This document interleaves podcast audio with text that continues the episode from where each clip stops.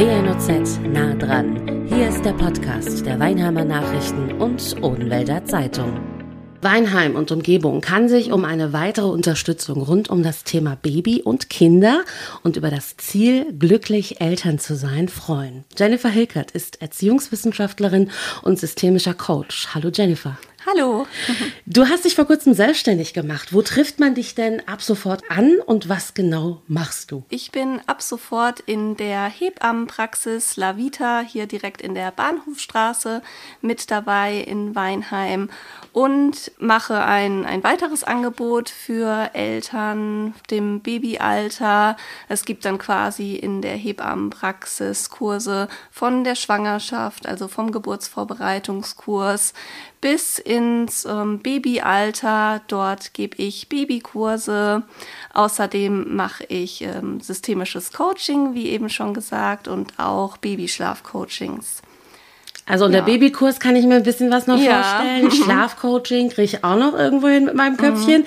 weil systemischer Coach ist dann schon eher ein Fragezeichen. Genau, also ganz einfach erklärt, ein systemischer Coach hilft seinen Klienten dabei, vom Problemraum wieder in den Lösungsraum zu finden. Also wir begleiten Menschen, in dem Fall begleite ich Eltern dabei, wenn sie ähm, ein Problem haben und sie finden dann quasi durch oder mit mir selbst eine Lösung für ihr Problem.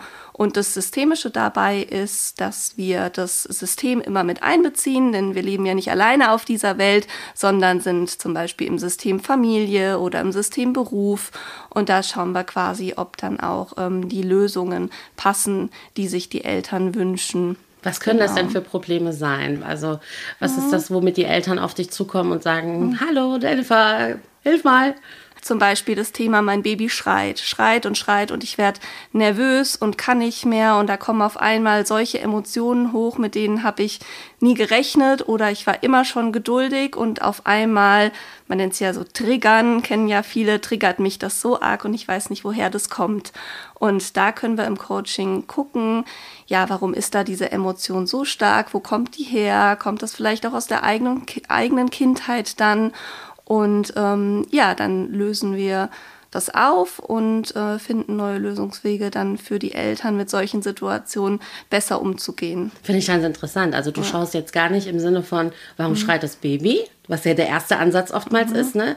Ein sogenanntes mhm. Schreikind, Schreibaby. Mhm. Da guckt man, was hat das? Warum schreit mhm. das Kind? Mhm. Du gehst aber an den an den Ansatz sozusagen anders heran und sagst, ich, mhm. wenn das dich so stört als Mama, als Papa, mhm. wo ist da das Problem oder wie? Habe ich das richtig verstanden? Genau, also natürlich schaut man davor, ist es was, also ich frage die Eltern dann, ob alles medizinische abgeklärt wurde, ob es dem Kind grundsätzlich gut geht und gerade auch im Babyschlafcoaching lasse ich dann auch eine Woche lang ein Protokoll führen von den Eltern, wie lange das Kind schreit, wann es schläft, wann es isst, um auch abschätzen zu können, ist es jetzt ein ein Kind, was viel schreit? Ist es ein Kind, was ähm, normal schreit? Da gibt es bestimmte Richtwerte. Aber im Endeffekt ist das Ausschlaggebende immer, wie stark es die Eltern belastet. Und deswegen ist mein Ansatz da immer mit den Eltern zu arbeiten und zu gucken, wie können wir die Situation für die Eltern angenehmer machen. Denn manchmal kann man das Schreien nicht verändern.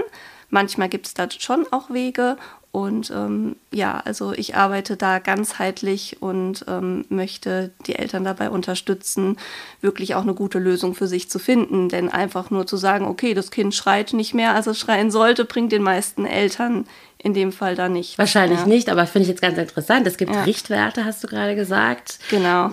Im ja. Sinne von, was ist mhm. jetzt normal? Normale Schreidauern und äh, was, was, ist, da so ist zu viel. Also da gibt es diese Dreierregel, meine ich, müsste ich nochmal genau nachgucken, aber drei Stunden am Tag, mehr als drei Tage die Woche, über drei Wochen mhm. hinweg. Das ist dann Schrei-Baby.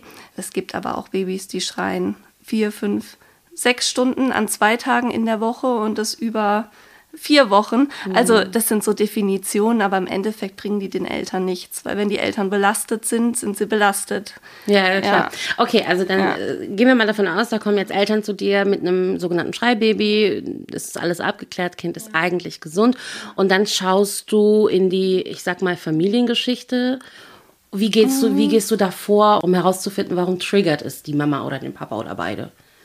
Genau, also wir äh, schauen dann erstmal immer nach dem Verhalten des Babys, weil wenn ich direkt den Eltern sage, ja, stimmt denn was bei dir nicht, ist da was bei dir, da fühlen sich viele Eltern dann erstmal angegriffen und mhm. möchten sich da ja auch gar nicht öffnen und dann gucken wir erstmal, dass wir, ähm, dass ich das Handling mit dem Baby beobachte, dass ich schaue, wie wird mit dem Baby umgegangen und vielleicht auch so eine Schreisituation mitbekommen und ähm, ja, dann. Das heißt, du gehst genau. auch nach Hause dann oder kommst genau, du zu den also Familien? bei äh, Schlafcoachings, das kann man oft gar nicht so arg abgrenzen. Schlafen und Schreien ist oft äh, miteinander verbunden.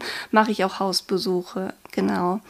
Und dann ähm, zeige ich den Eltern erstmal grundsätzlich, was man bei einem Schreibaby tun kann, wie man das Baby halten kann, damit es zum Beispiel diesen Moro-Reflex nicht auslöst, äh, wo sich viele Babys erschrecken, schreien und dann auch nicht schlafen können und ähm, unterstütze sie erstmal so im Handling mit dem Baby.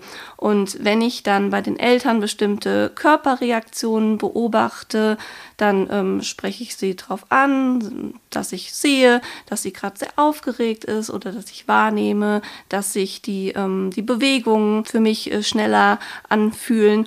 Ja, oft kommt dann von den Eltern, ja, ich bin gerade sehr gestresst und ich weiß gar nicht genau warum. Und dann frage ich zum Beispiel, ja, hast du das äh, früher schon mal erlebt oder kennst du das Gefühl? Ja, dann kommen wir dann ins Gespräch darüber und können schauen, ob es tatsächlich früher schon mal so war und ob die Eltern auch überhaupt was dran verändern wollen. Also ob sie in diese Richtung gehen wollen, weil das ist immer so der, ja, der ausschlaggebende Punkt. Hast du das schon mal ja. gehabt, dass da mhm. irgendwie deine Eltern gesagt haben, mhm. ja, mir liegt es auf gar keinen Fall, brauchst du bei mir nichts machen. Bitte guck, dass ich das mit dem mhm. Kind hinkriege. Hast du da so eine Situation schon mal gehabt und wie bist du dann damit umgegangen? Also in meiner beruflichen Laufbahn habe ich das oft erlebt, dass der Fokus auf dem Kind liegt und auf dem Verhalten des Kindes und Eltern da weniger bei sich schauen, weil das Problemverhalten ja offensichtlich nicht bei ihnen liegt. Ähm, ich muss sagen, wenn ich dann wirklich in Beziehung mit den Eltern komme und ähm, ja, so eine vertrauensvolle Basis mit ihnen entwickle, dann öffnen sich einige Eltern.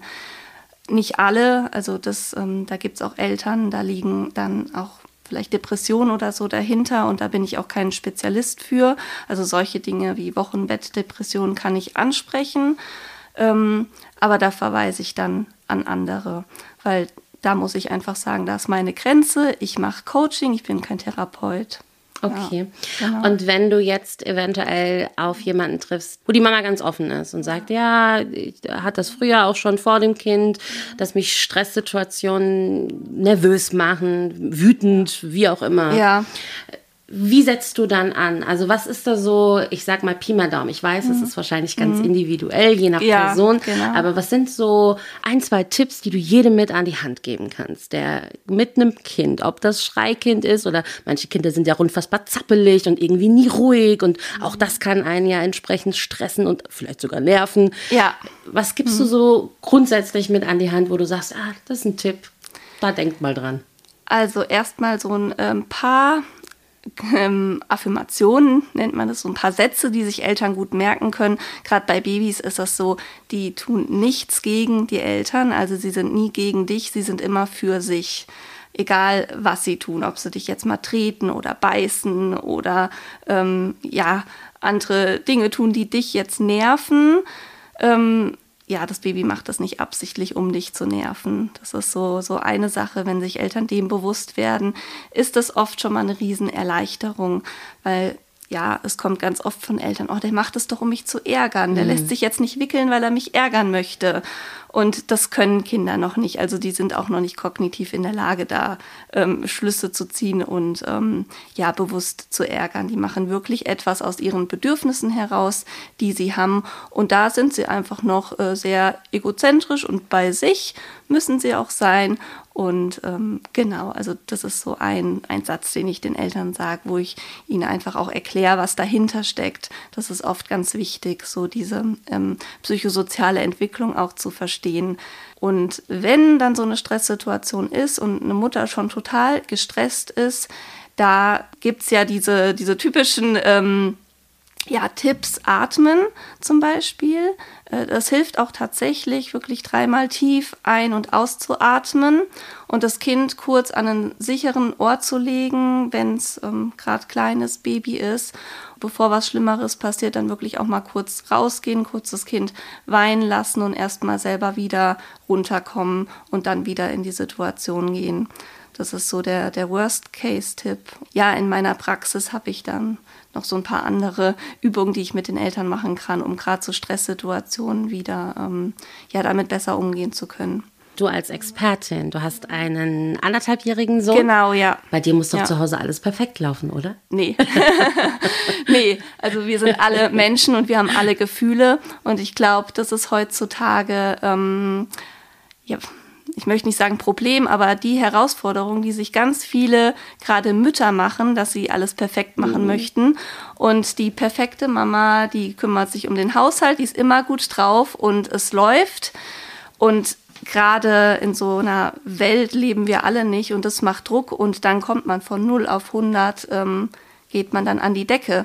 Und da ist auch bei mir zu Hause mein Ansatz, dass ich meinem Kind sage, du, ich bin jetzt, ich merke, ich werde jetzt gerade äh, wütend und ich muss jetzt mal kurz atmen und da finde ich ganz wichtig, die Gefühle zu benennen, denn jedes Gefühl ist okay und es bringt nichts, Gefühle zu unterdrücken, denn die sind ja da. Wichtig ist nur, dass wir dann einen guten Umgang damit finden. Lass uns mal bei deinem mhm. Beispiel jetzt oder bei deiner Situation bleiben. Ja. Ich bin im Supermarkt ja. mit meinem anderthalbjährigen Sohn. Der ist generell heute nicht so gut drauf gewesen. Also das heißt, der ganze Einkauf war schon recht anspruchsvoll. Überall mal dran greifen wollen, nicht sitzen bleiben wollen im Wagen, aufstehen, rumzappeln, gegebenenfalls sogar noch recht, recht laut sein, was uns Mamas ja auch sehr oft unangenehm ist, weil alle einen dann auch noch so strafend anschauen. Ähm, allerspätestens, wenn ich Richtung Kasse gehe ähm, und aufgegeben habe und vielleicht, weil ich den Stress vermeiden wollte, das Kind rausgenommen habe aus dem Wagen mhm. und dann kommt die typische Situation, das Kind will will etwas haben. Ich sage nein. Mein Sohn schmeißt sich auf den Boden, strampelt und schreit. Ja. Was tust du? genau, anderthalb, das typische Alter. Man nennt es ja Trotzphase. Ich sag lieber Autonomiephase, weil es eine ganz tolle Phase fürs Kind ist. Es entwickelt seinen eigenen Willen. Schön, dass du gesagt ja hast, auch, fürs Kind. Genau, fürs Kind ja. ist es ganz wichtig. Ähm, ich weiß äh, selber, dass äh, es nicht immer so einfach ist, solche Situationen. Ähm, ja, ich habe das auch schon erlebt, dass mein Kind dann wütend wurde im Supermarkt. Und ähm, ja, ich sage dann Eltern immer, so erstmal das Einfachste in Anführungsstrichen, ruhig bleiben, weil wenn wir mitmachen, dann eskaliert die Situation. Und die Kinder müssen in dem Alter erstmal lernen, mit ihren Gefühlen umzugehen. Da kommt so ein Gefühl, die Kinder können sich noch nicht selbst regulieren, also selbst beruhigen. Und dieses Gefühl übermannt sie erstmal das kommt von denen von 0 auf 100, geht's raus. Und da ist es ganz wichtig, die Kinder bei ihren Gefühlen zu begleiten und nicht das Verhalten zu bewerten. Denn die Kinder können erstmal gar nicht damit umgehen, wie schon gesagt, mit diesem Gefühl. Und wenn wir den Kindern dann zeigen, das Verhalten ist nicht richtig, sprich du bist nicht richtig, dann artet es meistens in die ähm, schlimmere Version aus, dass es sich noch mehr quasi, dass das Kind sich noch mehr hineinsteigert oder dass es irgendwann anfängt, solche Situationen, ähm, ja, so Gefühle zu unterdrücken und ähm, ja, sprich irgendwann auch als Erwachsener lernt, okay, Wut ist nicht okay, also zeige ich das erst gar nicht und äh, passe mich vielleicht auch mehr an und sage weniger Nein zu anderen, damit das nicht entsteht. Genau. Ähm, ich begleite meinen Sohn dann, sprich, ich gehe auf Augenhöhe. Entweder ich gehe ein bisschen in die Hocke oder ich setze mich hin. Also du legst Egal. dich daneben oder so. Ich, ich lege mich nicht hin. mit. Nee, nee. Und dann mache ich ihm das Angebot. Ich sage, ich bin hier, wenn du mich brauchst. Ich nehme dich in den Arm. Du bist gerade wütend, also ich benenne auch das Gefühl, was er hat, damit er lernt, ah, das, was gerade in mir passiert, das ist Wut. Und ja, dann lässt er die Wut raus. Ich, ähm, manchmal sage ich ihm, dass er jetzt äh, zu mir kommen kann, in die Hand auch mal hauen kann, um die Wut rauszulassen. Und ähm, ja, dann warten wir, bis die Wut weg ist. Irgendwann kommt er dann auch und umarmt mich mhm. und braucht auch diese Nähe und dieses Gehaltenwerden. Das ist ganz oft bei so Gefühlen. und ähm, dann kann er sich beruhigen. Die Zeit hat man ja aber nicht immer. Ja. Gerade wenn man an der Kasse jetzt dann steht. Mhm. Habe ich ja jetzt nicht die Zeit zu sagen, okay, ich lasse mich jetzt komplett auf die Gefühlswelt meines Kindes ein und, und versuche das ruhig aufzufangen. Geht ja gar nicht. Was mache ich denn dann, wenn ich in so einer nochmal anderen Stresssituation on top bin? Also ich würde gucken, dass ich in irgendeine, also wenn es möglich ist, irgendwo an die Seite mit meinem Kind gehe und ihn da wirklich nehme und sage, so, wir gehen jetzt mal aus dem Trubel raus, weil an der Kasse ist ja oft so viel los und dann steht man selber ja auch unter Druck, dass man wirklich im Supermarkt sich eine ruhigere Ecke sucht, wenn es geht.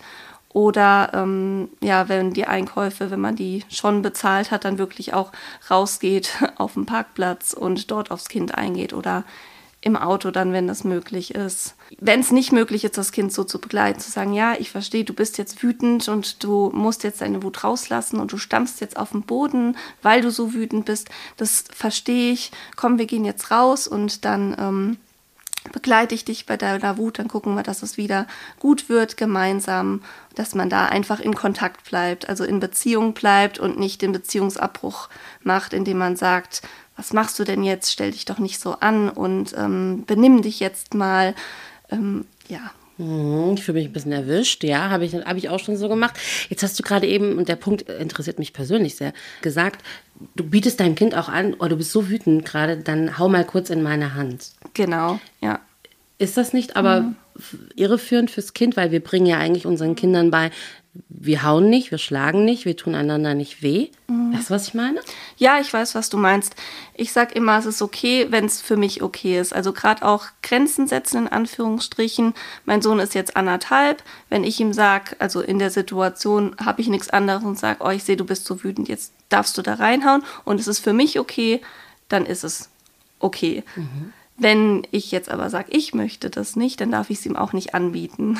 Genauso wie ich wie Eltern ja oft Ja-Nein-Fragen stellen, obwohl sie den Kindern keine Option lassen. Also da muss ich mir auch bewusst sein, wo sind meine eigenen Grenzen, was möchte ich und was möchte ich nicht. Hast du dann aber nicht die ähm, Angst, dass du, indem du ihm so suggerierst, weil du ja wütend bist, darfst du es gerade, dass er dann zum Beispiel im Kindergarten, ist er schon, ne? Ja, genau. Zu einem anderen Kind geht, da ist eine Wutsituation, das ist eine Situation, wo er wütend wird und dann sagt, ah ja, bei der Mama darf ich ja auch, also hau ich hier auch. Da können die Kinder ähm, tatsächlich sehr, sehr gut unterscheiden. Das kennen ja auch ganz viele. Zu Hause klappt das Schlafen überhaupt nicht, aber in der Kita total gut. War bei mir auch Oder zu Hause hängt mein Kind nie die Klamotten auf und in der Kita ähm, funktioniert das alles. Und ähm, ja, also, oder an, da habe ich auch Situationen an die Wände malen. In der Kita gibt es manchmal so Orte, da dürfen die Kinder an die Wände malen. Und dann haben auch ganz viele Eltern Angst, dass das zu Hause genauso ist. Aber die Kinder wissen genau, wo es so ist und wo nicht. Also da können sie sich sehr gut anpassen. Interessant, da unterschätzt Und, man so ein bisschen ähm, die Kinder dann auch. Genau, gerade das Hauen und Hauen, Beißen, Treten in dem Alter machen Kinder nicht, um anderen weh zu tun. Also die haben da noch keine Empathiefähigkeit. Das entwickelt sich erst so ums fünfte Lebensjahr herum. Das heißt, wenn sie jemanden wehtun, wissen sie gar nicht, dass sie jemanden wehtun. Sie wissen nur, oh, sie müssen jetzt mal rauslassen, sie müssen jetzt mal Dampf ablassen und da bewegen sich die Arme und die Beine und dann merken sie, es wird besser. Das ist aber nicht, um den anderen weh zu tun, sondern das ist etwas für sie selbst, was sie tun. Interessant. Wir wollen mal ein bisschen mit dem einen oder anderen Klischee aufräumen. Ja, Du sollst dein Kind nicht bei jedem Mucks immer direkt hochheben. Lass es doch auch mal schreien. Du trägst das Kind viel zu oft. Du Ja. verwöhnst dein Kind. Was sagst du zu solchen, ich sag mal, klischeehaften Ja. Äußerungen? Wie siehst du das? Also, verwöhnen kann man Baby nicht mit Liebe und Nähe. Das funktioniert nicht, weil äh, Babys sind darauf aus, dass die ganz viel Nähe bekommen. Das ist evolutionsbedingt ähm, so gewollt, weil früher in der Steinzeit wäre ein Baby gestorben, was irgendwo alleine gelegen hätte, ohne ganz nah bei der Mama oder beim Papa zu sein. Was eher problematisch ist, was ich sehe, ähm, ist die Überbehütung. Sprich, ich gebe meinem Kind ganz, ganz viel Nähe und Liebe, was es ganz am Anfang auch ganz, ganz viel braucht. Irgendwann möchte ein Kind aber auch seine Welt entdecken, wird autonom und da ähm, ja zu vergessen, dass was Kinder schon alles können und ihnen alles abzunehmen ist eher schwierig für die Kinder, weil dadurch ähm, entwickeln sie kein Selbstvertrauen in ihre Kompetenzen und in das, was sie können.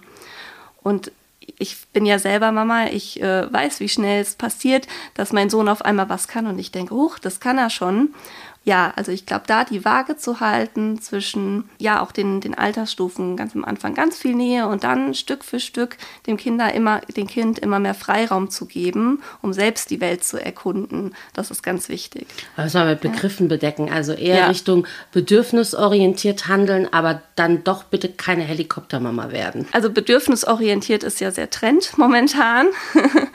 Ähm, beim Bedürfnisorientierten ist ganz wichtig zu beachten, dass das Baby Bedürfnisse hat, aber die Mama hat auch Bedürfnisse. Guter Punkt. Und ganz am Anfang ist es klar, dass ein Baby, ja, dass man schnell auf die Bedürfnisse reagieren sollte und dass ein Baby natürlich direkt gefüttert wird und so weiter.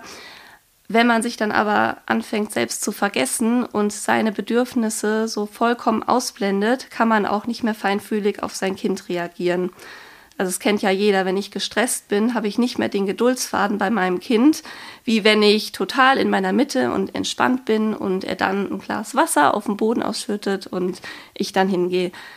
Ja, und das ist bei den Bedürfnisorientierten oft das, was vergessen wird, dass man auch selber Bedürfnisse hat und dass das auch ein sehr gutes Vorbildverhalten fürs Kind ist, weil es dann lernt, ah, okay, Mama darf auch sagen, wenn sie was möchte.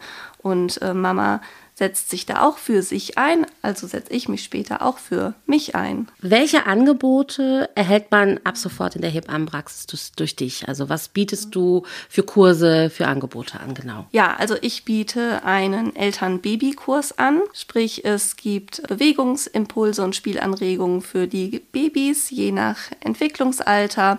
Es gibt aber auch äh, in den Kursen Achtsamkeits- und Entspannungsübungen für Eltern. Wir reden darüber, welche Entwicklungsschritte gerade bei dem Kind anstehen, wie man mit schwierigen Situationen umgehen kann was oft das Schlafen ist, das Schreien ist oder auch wenn Beikoststart ansteht und da können Eltern so ihre, ja, ihre Probleme auch mit in die Kurse nehmen, auch wenn sie merken, sie sind schnell gestresst oder so, dass man da wirklich offen drüber reden kann und äh, Lösungen findet und die auch im Alltag anwenden kann, ist mir ganz wichtig. Und das in einem geschützten Rahmen, ein wertschätzender Austausch und nicht ja, so wie ich es oft erlebt habe, auch, ähm, dass es keine Jammerrunde wird, sondern wirklich den Eltern auch hilft. Jetzt hast du einen Kurs genannt, den du anbietest. Ja, genau. Bietest du noch andere Sachen an? Genau, also ich biete noch das Babyschlafcoaching an. Da mache ich, äh, wie gesagt, auch Hausbesuche. Dann biete ich das systemische Coaching an und ich biete auch Beratungen an. Die Beratungen beziehen sich dann auf ähm, ja, Erziehungsberatung, Entwicklungsberatung, wenn Eltern sagen, sie ja, wissen jetzt überhaupt nicht, was, ja, was mit dem Kind äh, los ist in dieser Entwicklungsstufe. Das mache ich auch. Oft ähm, wird das aber dann, also Beratung und Coaching vermischen sich dann ganz oft. Kann ich ja. mir sehr gut vorstellen. Hast ja. du da eine Altersgrenze? Also Baby, ganz klar. Wie weit ja. gehst du da nach oben? Also ich habe äh, Baby- und Kleinkinder, ähm, Kita-Bereich, Altersgrenze habe ich mir jetzt nicht gesetzt, aber es ist vor allem, also bis ins Kleinkindalter, so der Bereich, auf den ich mich spezialisiert habe. Ja. Deine Message mhm. an alle werdenden Mamas da draußen gerade. Ihr dürft es euch einfach machen und vergesst nicht an euch zu denken, denn ihr seid wichtig für eure Kinder. Und jetzt die Message an die frisch gebackenen Eltern. Vertraut auf euch und auf eure Kompetenzen, auf eure Intuition. Und wenn ihr nicht weiter wisst, dann holt euch auch Hilfe, denn Hilfe holen ist stark und damit tun sie im Endeffekt nicht nur sich, sondern auch ihren Kindern was Gutes, denn wir sind immer Vorbilder. Schöne abschließende Worte. Ich werde eure Homepage natürlich in die Show Notes mit reinpacken. Dann kann man da dementsprechend auch ähm, Kontakt mit euch aufnehmen, beziehungsweise dir. Genau. Und sage an dieser Stelle danke für den Einblick in deinen tollen Job. Dankeschön. Das war WNOZ nah dran, der Podcast der Weinheimer Nachrichten und Odenwälder Zeitung. Zu hören auf allen gängigen Streaming-Portalen und auf wnoz.de slash podcast.